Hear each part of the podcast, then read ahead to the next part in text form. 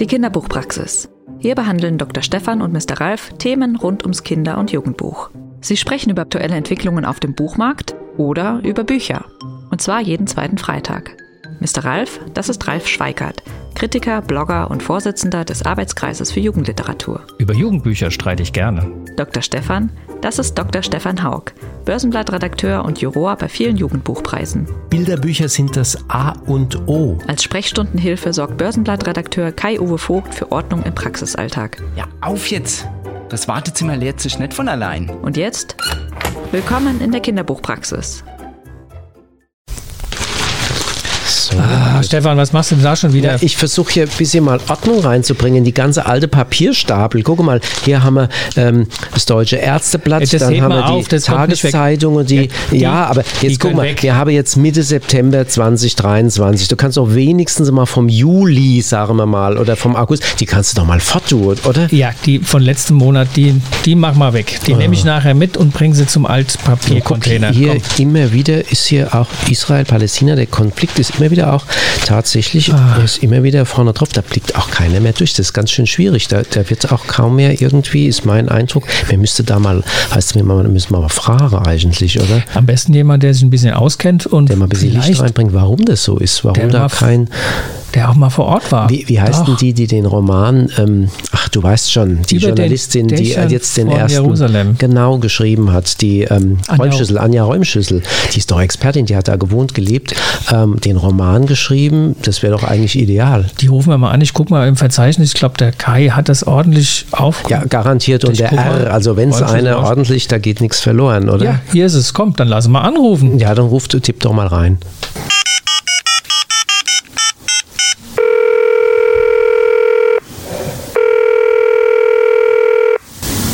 Räumschüssel, hallo? Ralf Schweikart von der Kinderbuchpraxis. Hallo. Und hier ist der Dr. hallo. Stefan. Hallo, grüß dich ganz herzlich. Schön, dass wir dich erwischen, Anja.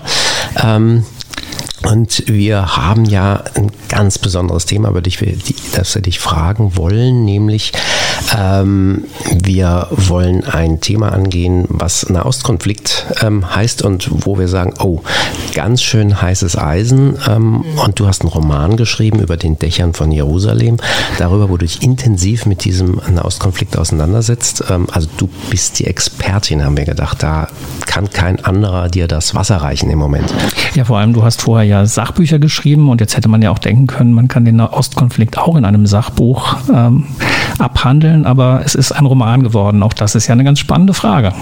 Genau, vielleicht erstmal die Frage, äh, wie, wie, wie du da ähm, äh, gelebt hast äh, in Jeru nee, es war gar nicht in Jerusalem, glaube ich, sondern ein bisschen, bisschen äh, sowohl im, ähm, in, den, in den Gebieten auf der einen Seite, Westjordanland, glaube ich, und dann aber auch in Jerusalem, oder?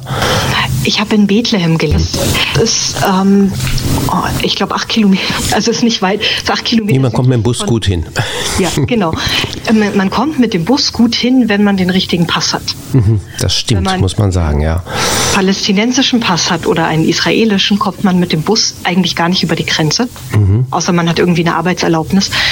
Das äh, ja, macht das Leben dort für die Menschen dort ziemlich schwierig. Für mich war es super einfach. Ich habe in Bethlehem in einer WG gewohnt mit ähm, Amerikanern und Deutschen zusammen ziemlich gemischt. Auch eine amerikanische Jüdin war mit dabei ähm, die das jetzt nicht so offen erzählt hat, dass sie Jüdin ist. Und ich habe in Sichtweite dieser Mauer gewohnt. Also man konnte vermutlich aus so einem Wachturm in mein Schlafzimmerfenster gucken. Also ich hatte das die ganze Zeit vor der Nase, dass es kein so ganz übliches Wohngebiet ist, in dem ich da gelebt habe. Und der Grenzübergang war auch ganz in der Nähe. Das heißt, ich konnte wirklich unproblematisch mit meinem deutschen Pass immer hin und her reisen, dann auf der anderen Seite in den Bus steigen, nach Jerusalem fahren oder eben auf der palästinensischen Seite unterwegs sein. Und wer hat dann, dann in die, wer, wer lebt da so in dieser, weil du gesagt hast, es ist ein besonderes Wohngebiet. Ist, sind dann da viele Menschen aus allen möglichen Ländern, die da wohnen? Oder Besonders in, in dem Sinne, das war mal ein Flüchtlingslager, also das war mal so eine Zeltstadt, wie man sie aus den aus alten Fotos kennt. Und nach und nach, als die Leute gemerkt haben, es wird sich nichts ändern, sie können nicht in ihre Häuser auf der israelischen Seite zurück, haben die dann angefangen, dort normale Häuser zu bauen. Also es ist heute erstmal, es sieht aus wie ein normales Stadtviertel. ist ein bisschen ärmlicher, es sind einfache Häuser, es sind kleine Gassen dazwischen. Ähm, aber die meisten Menschen, die dort leben, haben diese Flüchtlingsvergangenheit. Mhm. Also das heißt, ihre Eltern oder Großeltern inzwischen ja sind ähm, in, äh, damals nach der Staatsgründung oder später dann nach einem der Kriege dahin geflohen und haben sich dort zwangsweise quasi niedergelassen. Und du warst sozusagen dieser WG, ähm, die, die einen bestimmten Charakter hatte, also ähm, wo, du, wo du schon vorher wusstest, dass es ganz unterschiedliche Menschen dort äh, sich zusammenfindet? Oder wie hast du diese WG gefunden?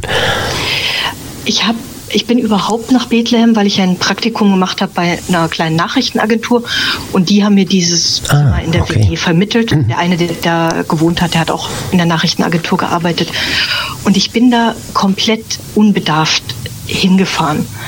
Ich habe in meiner in den Semesterferien bin ich immer mal wieder in andere Länder gereist, habe immer ein paar Wochen oder Monate auf irgendeinem anderen Kontinent verbracht und als ich mit dem Studium fertig war, habe ich diese Ausschreibung für das Praktikum gesehen und dachte mir, na gut, der Nahe Osten fehlt noch, da war ich noch nicht. Mhm. Habe mich aber damit nie großartig beschäftigt. Also außer wie man das so nebenbei mitbekommt in den Nachrichten, war der Nahe Osten für mich nie ein Thema. Und ich habe dann auch, sonst habe ich immer Bücher gelesen, bevor ich irgendwo hingereist bin und habe mich da wirklich schlau gemacht. Und in dem Fall habe ich gesagt, nee, ich lasse es einfach mal komplett auf mich zukommen. Habe jetzt nur im Hinterkopf, was ich eben ab und zu meine Nachrichten mitbekommen habe und bin da hingefahren. Das ist ganz schön mutig. Das hatte vor allem den witzigen äh, Effekt, dass ich gar nicht wusste, dass ich da noch mal über eine Grenze muss. Mhm. Und dass ich letztendlich auch eben überhaupt nicht wusste, was da auf mich zukommt also ich wusste schon, dass ich in den palästinensischen Gebieten bin, dass da alle Arabisch sprechen. Aber was das mit dieser, dieser Grenze auf sich hat, wie die Menschen dort leben, ich habe mir einfach nichts angelesen. Ich habe es dann dort erlebt. Und dass da jetzt auch ein Buch draus entstanden ist, das war dann, weil es ist ja jetzt dann scheinbar doch ein kleiner zeitlicher Sprung, das war jetzt eher zufällig oder die, hat sich das schon während dieser Arbeit für diese kleine Nachrichtenagentur so als Recherche, als Sammlung von Dingen ergeben? Also 2011, 2012 war ich oh, das ist schon ein für, ein. Jahr dort. Genau, es ist eine ganze Weile her, eben nach, nach meinem Studium. Und ursprünglich war eben der Plan, für drei Monate dahin zu gehen. Ich hatte in Deutschland auch noch mein, mein WG-Zimmer und meine ganzen Sachen. Und nach den drei Monaten habe ich gemerkt, anders als bei meinen anderen Reisen, drei Monate reichen nicht. Ich muss da das war ein winziges Land, also wenn man beide Gebiete zusammenzählt. Aber das, das hat nicht gereicht. Ich bin dann zurück nach Deutschland, habe mein WG-Zimmer aufgelöst und bin dann nochmal für ein Dreivierteljahr wieder nach Bethlehem. Ich habe zum Teil auch in Tel Aviv gewohnt und in Ramallah. Und ich bin zurück, weil ich noch mehr verstehen wollte, weil mich das alles nach drei Monaten noch zu sehr verwirrt zurückgelassen hat, dass ich einfach mehr Zeit da unten verbringen wollte, auch gezielter noch durch Israel reisen, Israelis kennenlernen und verstehen, warum da seit Jahrzehnten einfach so ein, so ein Chaos ist. Mhm. Und ähm, das war für mich auch nebenbei noch der Versuch, als, als freie Journalistin zum ersten Mal so richtig ohne Studentin zu sein oder so zu leben, zu arbeiten, genug Geld zu verdienen. Da habe ich an Bücher noch gar nicht gedacht. Und als dann muss ich rechnen, äh, vier, vier Jahre später, vier, fünf Jahre später, mhm.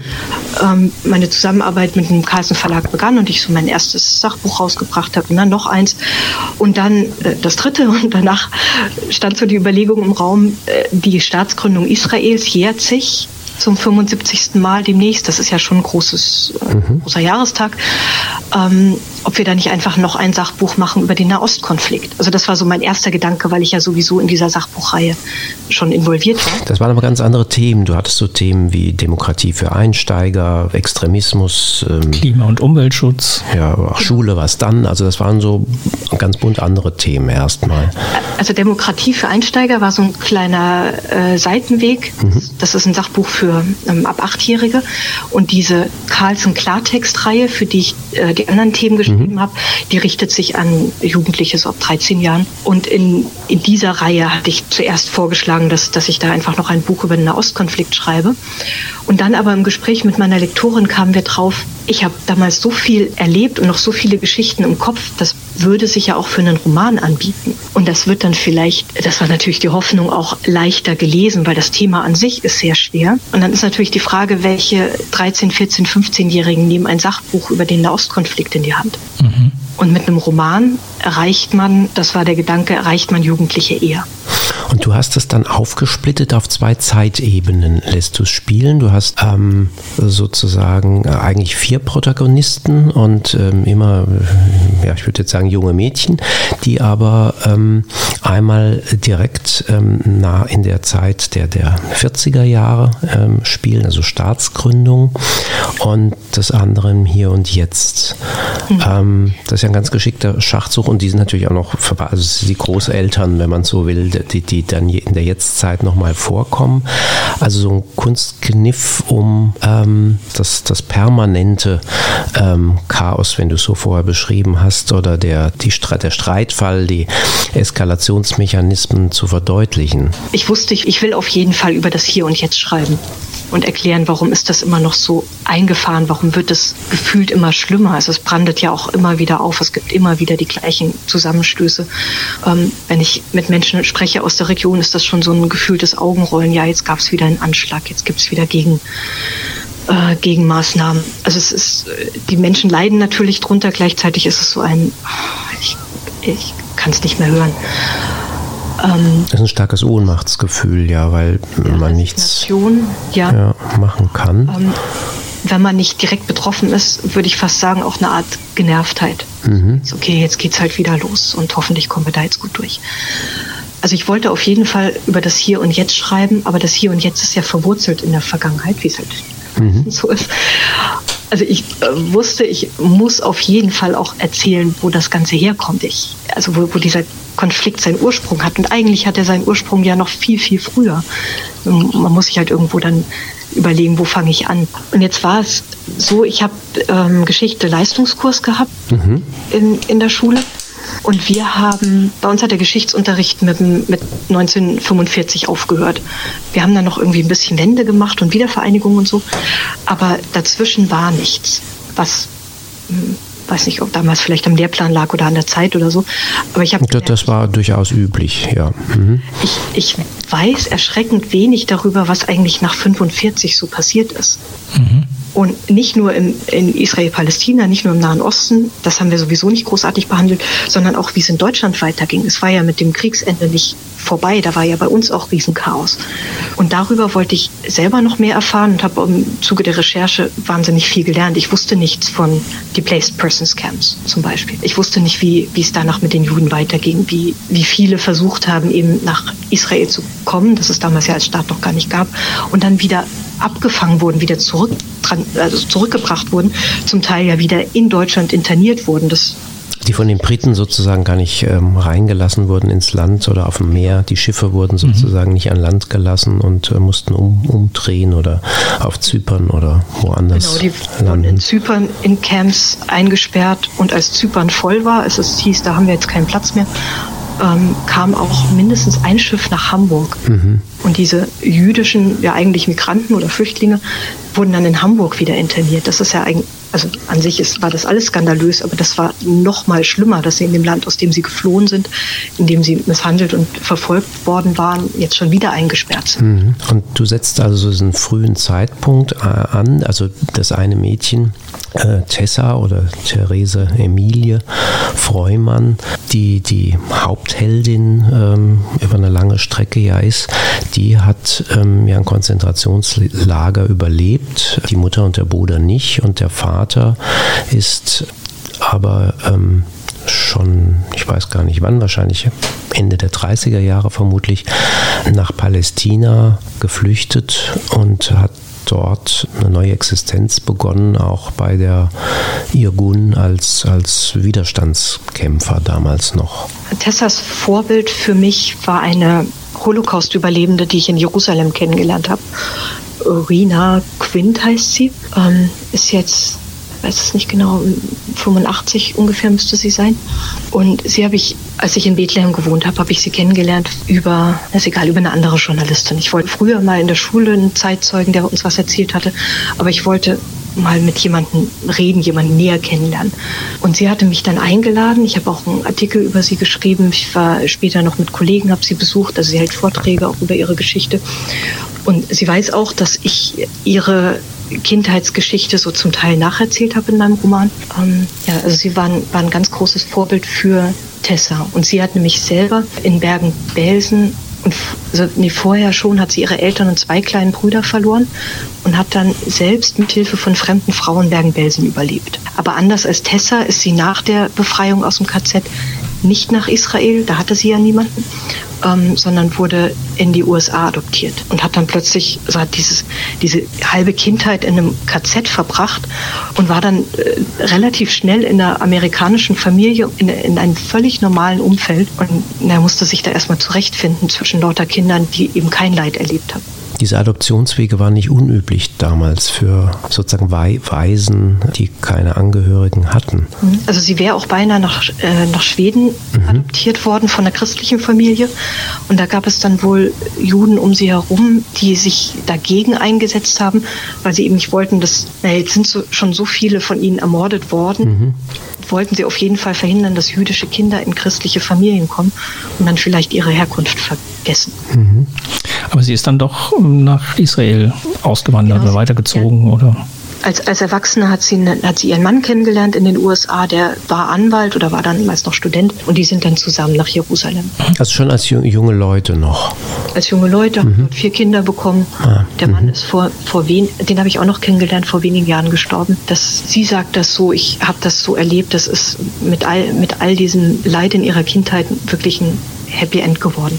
Und hat sie auch äh, ähnlich dann äh, wie Tessa im Roman auch ähm, einen ähm, palästinensischen Jungen kennengelernt? Nee, das leider nicht. Also dieses grenzübergreifende, was ich im Roman beschrieben habe und auch unbedingt beschreiben wollte, das habe ich eher erlebt. Mhm. Ich habe in, in, meinem Nachwort habe ich auch beschrieben, welche Szenen aus dem Buch ich selbst erlebt habe. Und äh, sehr eindrucksvoll für mich waren gemeinsame Partys, mhm. wo Israelis und Palästinenser halt aufeinander trafen. Also nicht, nicht überraschend, die wussten, das ist jetzt sehr international, da treffe ich Leute aus allen Ländern und eben auch Leute von der anderen Seite. Und diese, ja, wie, wie man das halt so macht mit Mitte 20, ne? Wir haben gefeiert und es war alles, es wurde trotzdem wieder politisch, das habe ich eben in der einen Szene in meinem mhm. Buch auch beschrieben. Aber es war nicht so, es war nicht so aggressiv. Du schreibst das ja ganz am Ende, dass ähm, es eigentlich gar nicht möglich ist, ähm, dann wo auch die, die, die beiden Großeltern, also die Helden sozusagen des ersten Teils, wo die als Großeltern äh, Cessa und Mo wieder aufeinandertreffen und ähm, wo du sagst, eigentlich ähm, ist es gar nicht möglich, auch ganz normal zum Essen, Abendessen, Interessen äh, sich zu treffen und zu reden, ohne dass irgendwo Politik gestreift wird. Das ist fast unmöglich. Ja, es ist kein, kein Zusammentreffen irgendwie möglich, ohne irgendwann über Politik zu reden. Als ich durch Israel gereist bin, wurde ich natürlich gefragt, wo ich normalerweise wohne, wo ich herkomme, wo, wo ich mich gerade so aufhalte. wenn ich dann gesagt habe, ich habe ein Zimmer in Bethlehem, äh, waren die Reaktionen zwischen geschockt und fasziniert. Mhm. Von welcher Seite jeweils? Also von, von der israelischen Seite. Also wenn ich durch Israel gereist bin, mhm. Israelis erzählt habe, ja, ich wohne da. Und dann kamen Fragen, die erstmal wahnsinnig naiv klangen, aber auch zeigten, dass man halt will, dass sie wirklich keine Ahnung voneinander haben. Also Fragen wie, ja, was machst du da? Kannst du da alleine auf die Straße gehen? Ist das nicht gefährlich? wie ihr feiert da Partys, wie ihr könnt da weggehen, warum gibt es da Alkohol, die dürfen doch gar nichts trinken. Solche Sachen, die mhm. Palästinenser wissen, hatte ich den Eindruck, mehr über die Israelis als andersrum. Mhm. In Israel selbst wohnen ja viele Araber, aber das ist auch nochmal was anderes, dieses, dieses starre Bild von den Palästinensern in, also in, in den palästinensischen Gebieten ist ähm, sehr eng. Mhm. Wird ja zum Teil auch geschürt. Also was mir bei dem Buch auch aufgefallen ist, dass es ja gar nicht jetzt eine Wertung vornehmen will, sondern das ja sehr beschreibend hält. Es war nach ungefähr zwei Wochen in Bethlehem. Ich bin direkt reingesogen worden, auch durch das Praktikum, durch die Nachbarschaft, in der wir da gewohnt haben. Unsere Vermieter waren sehr offen, haben mich als da neue, neue Untermieterin auch direkt eingeladen, mir Geschichten erzählt. Und ich habe in diesen zwei Wochen so viele Erlebnisse von Palästinensern gehört, dass ich irgendwann gemerkt habe, die Israelis werden mir jetzt auch gerade unsympathisch. Warum sind die denn so? Warum machen die denn das und das? Und das war ja, also das wollte ich nicht. Ich wollte mich nicht auf eine Seite ziehen lassen. Ich bin Journalistin, ich wollte, möchte sowieso wissen, was alle denken und mir, mir verschiedene Perspektiven angucken und bin dann nach Israel gereist, äh, in die Nähe vom Gazastreifen, in äh, so israelische Siedlungen, die immer wieder aus dem äh, Gazastreifen bombardiert werden, nach Jerusalem sowieso, da war ich aber vorher auch schon, das ist nochmal, Jerusalem ist als, als Touristenstadt, also wenn man so in den Touristengebieten, Gegenden unterwegs ist, ist das nochmal was anderes. Aber ich bin eben auch in so kleine Städte gereist, habe mit Israelis gesprochen und wollte einfach ja mal diese andere Seite sehen und habe mir dann da in der Nähe vom Gazastreifen zum Beispiel erzählen lassen, wie es sich anfühlt, wenn dann die Sirenen losgeht und die Kinder vom Spielplatz runterrennen müssen in den Bunker und so diese diese ständige Angst, diese ständige Bedrohung. Ich habe jetzt selber keinen keinen Luftalarm mitbekommen, aber solche Geschichten habe ich mir dann auf der anderen Seite erzählen lassen. Also sie sind präsent einfach im kollektiven Gedächtnis, wenn man so will. Genau, also man hat auf beiden, auf beiden Seiten diese, diese furchtbaren persönlichen Tragödien, diese Erlebnisse. Und wenn man sich die jeweils nur von einer Seite anhört, dann wird man einfach auf diese Seite gezogen. Also wir haben ja alle, wir sind ja alle irgendwie empathisch, haben Mitgefühl. Und du hast aber trotzdem versucht, so ein Prinzip, würde ich sagen, vom Roman her, der, ich nenne es mal, doppelte Solidarität zu entwickeln ich wollte beide Seiten zeigen, so mhm. wie ich sie erlebt habe, gehört habe. Und ich habe im Vorfeld, ähm, bevor ich den Roman geschrieben habe, auch noch einige Bücher gelesen von Israelis und von Palästinensern, um mir das auch nochmal noch mal wachzurufen, was ich damals erlebt habe. Und ich war noch drei Wochen nochmal in Bethlehem, diesmal mit meiner Familie, um wieder Menschen auf beiden Seiten zu treffen. Ich habe auch die Journalistin nochmal getroffen, die mir damals die Holocaust-Überlebende vermittelt hat.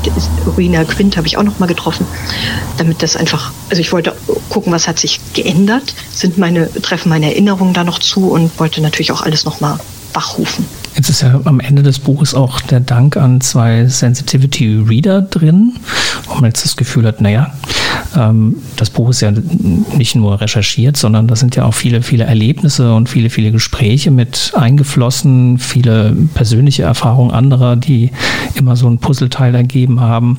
Welche Rolle haben die denn dann noch gehabt? Um dem Prozess des Buchentstehens? Das war mir ganz wichtig, dass von beiden Seiten noch mal jemand draufschaut auf das, was ich geschrieben habe. Ich hatte manchmal so das Gefühl, es ist ein bisschen anmaßend, wenn man von außen auf so eine Situation schaut und die beschreibt. Das ist so, wie wenn man in ein Dorf zieht und da von außen als neu zugezogene so eine alteingesessene Familienfehde beschreibt oder so, mit der man eigentlich nichts zu tun hat und nichts zu tun haben muss. Gut, als Deutsche ist, wir Deutschen sind natürlich doch auch irgendwie involviert, aber ich hätte mich da ja auch komplett raushalten können. Ich habe das alles natürlich irgendwie, also ich habe alles durch meine Brille, durch meinen Filter geschrieben, anders geht's ja gar nicht. Ich kann mich ja nicht komplett abschalten. Und deswegen wollte ich, dass dann nochmal von jeder Seite jemand draufschaut und habe aber den der jeweiligen Leserin nur, ich sag mal, ihre Abschnitte geschickt. Also die äh, jüdische Sensitivity Readerin ist eine Schweizerin, die seit ähm, einigen Jahrzehnten in Jerusalem lebt, die hat die Abschnitte über Tessa und Anat bekommen, also quasi mhm. jüdisch-israelischen Teil mhm. des Buchs. Und die palästinensische Leserin hat die palästinensischen und arabischen Teile bekommen. Mhm. Und haben die Dinge angemerkt, die du dann verändert hast? Oder? Ja, die Jüdin war besonders kritisch. Da ging es hauptsächlich darum, dass ich ursprünglich den Plan hatte, dass Anat ähm, aus einer religiösen Familie kommt. Also Tessa mhm. in den 40ern ist nicht religiös, ihr Vater ja auch nicht. Da, dem Vater geht es ja um Nationalismus und einen neuen Staat gründen. Und Tessa, wird da reingezogen und rumgewirbelt und weiß eigentlich gar nicht so richtig, wo sie steht. Und Anat, die Enkelin von Tessa, hatte ich mir so vorgestellt, dass sie sich so weit etabliert hat und gefangen hat, innerlich äh, stabil äh, geworden ist, dass sie da ihren Platz kennt als Israelin, aber auch als Jüdin der, der Hintergrund war auch, dass äh, Rena Quinns Familie ziemlich religiös ist. Mhm. Und dann, was ich mir damit für Probleme gemacht habe, habe ich erst erfahren, nachdem die Sensitivity-Readerin mir ihre Anmerkung geschickt hat. Ich habe zwar darauf geachtet, ähm, auf koscheres Essen und dass sie dann am, am Sabbat eben nicht Auto fahren dürfen und so, aber dass das Anat zum Beispiel am Sabbat ihr Handy überhaupt nicht in die Hand nehmen darf, das war an einer Stelle ein Problem.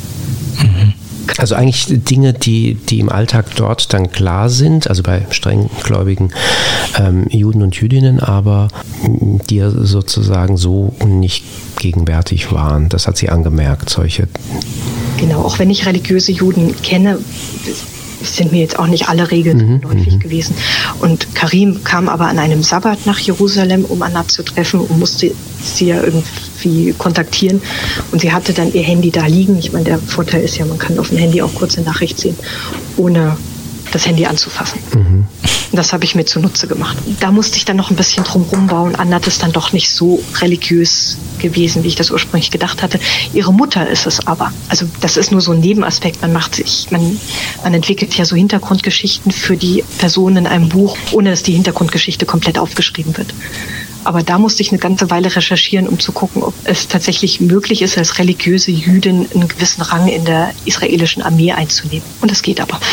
Das ist nur sehr selten. Was, was ja auch nicht ganz, also un, äh, ist, weil langsam kommen ja so mehr und mehr, was man zumindest auch hier liest, sozusagen sehr, sehr patriarchalische Verhaltensweisen auch in, in Armeen und eben auch in Israel, die, die diskutiert werden. Ich glaube, du, du schreibst das ganz am Anfang auch, dass die ähm, die äh, aus dem Wachtposten, sie schaut ja von dem Wachturm und wenn da ein Farbbeutel fliegt, äh, schreibst du, wer es wieder wegmachen kann. Das, das werden dann auch nur die Soldatinnen sein.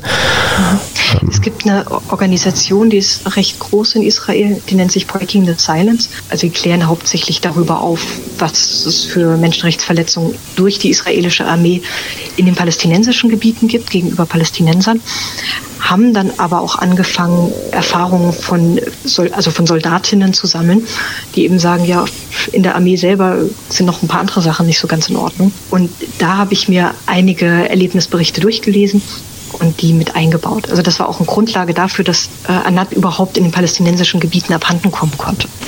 Was mich jetzt grundsätzlich interessieren würde, ist, dass du ja jetzt nach den Sachbüchern zum Erzählenden gekommen bist und das ist natürlich eine blöde Frage jetzt. Ähm, ist das jetzt eine Form des Themenbearbeitens und Verarbeitens, die dir äh, so Spaß macht, dass du sagst, ja, ich kann mir beides gut vorstellen und es kommt auf das Thema drauf an, wie man das entsprechend fasst und ja. packt? Ähm, die Sachbücher, die waren eine Variante von dem, was ich ja sowieso mache. Ich schreibe Artikel, hauptsächlich mhm. im Wissenschaftsjournalismus und Sachbücher sind dann, es, war eine andere Zielgruppe, also man muss natürlich dann auch ein bisschen anders schreiben für, für Jugendliche als jetzt ähm, für Erwachsene. Aber es ist einfach eine Erweiterung, einen Sachtext in Buchform rauszubringen. Roman war was, was ganz Neues. Das war, war für mich eine ganz neue Erfahrung. Zum einen mir eine Geschichte, ein, eine Handlung komplett ausdenken zu können. Zum anderen aber trotzdem da als Journalistin mit meiner, meiner journalistischen Arbeit wieder reinzukommen, weil ich die Kulisse recherchieren musste. Die Kulisse für meine fiktive Handlung äh, musste realistisch sein. Also das, das war mein Anspruch an mich und an das Buch. Das war eine spannende Mischung und äh, besonders faszinierend fand ich, das kann ich gar nicht richtig erklären, warum das so, so zustande kam. Die Figuren, das erzählen Autoren ganz, ganz oft, die Figuren haben sich manchmal selbstständig gemacht. Ein Eigenleben entwickelt. Ja, also gerade, gerade wenn ich abends so bei den Kindern lag, ne, bis sie endlich eingeschlafen sind und so, und dann hat man ja auch mal Zeit zum Nachdenken.